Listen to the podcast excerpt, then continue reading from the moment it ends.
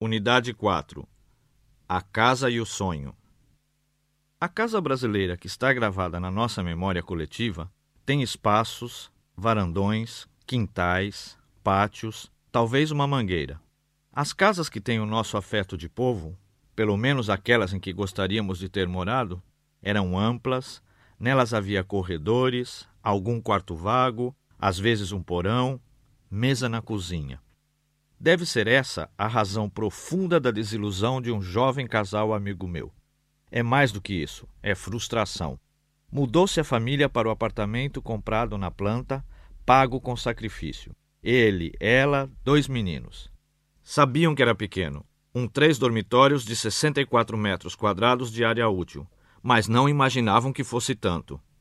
Antes da mudança, o casal tinha planos de botar os dois garotos no mesmo quarto e transformar o terceiro em escritório e sala de TV. Doce ilusão. As duas camas não cabiam nos dormitórios, de dois metros e meio por dois. Consequência: a televisão teria de ficar na sala. Mas aí não caberiam juntos ela, o sofá, a poltrona, a mesa de jantar com quatro cadeiras, o rack do som e a mesinha do telefone. Tentaram botar a poltrona num dos quartos dos garotos. Não passava na porta coube no quarto do casal, com prejuízo da cômoda, que teve de migrar para o do menino mais novo. A fim de não obstruir a porta do armário, a cômoda ficou ao lado da cama. Novo problema: as duas gavetas de baixo só podiam ser abertas 20 centímetros. Deixaram ficar. Enfiavam por ali os tênis mal cheirosos dos filhos. A cozinha foi outro problema. A geladeira e o freezer não cabiam lado a lado.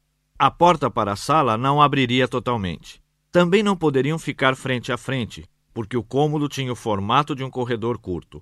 A solução foi tirar a porta que dá para a sala, fingir uma passagem em arco.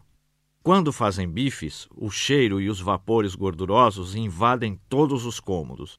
O marido adora fígado acebolado, dobradinho e peixe frito, mas um conselho de família proibiu essas iguarias. Armários só suspensos sobre a pia, a geladeira e o freezer. Este estão pensando em vender.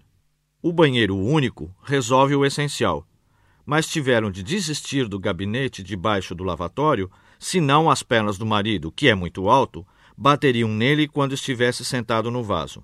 Na ducha, precisam ter cuidado ao se abaixarem para lavar os pés, senão a cabeça bate na parede.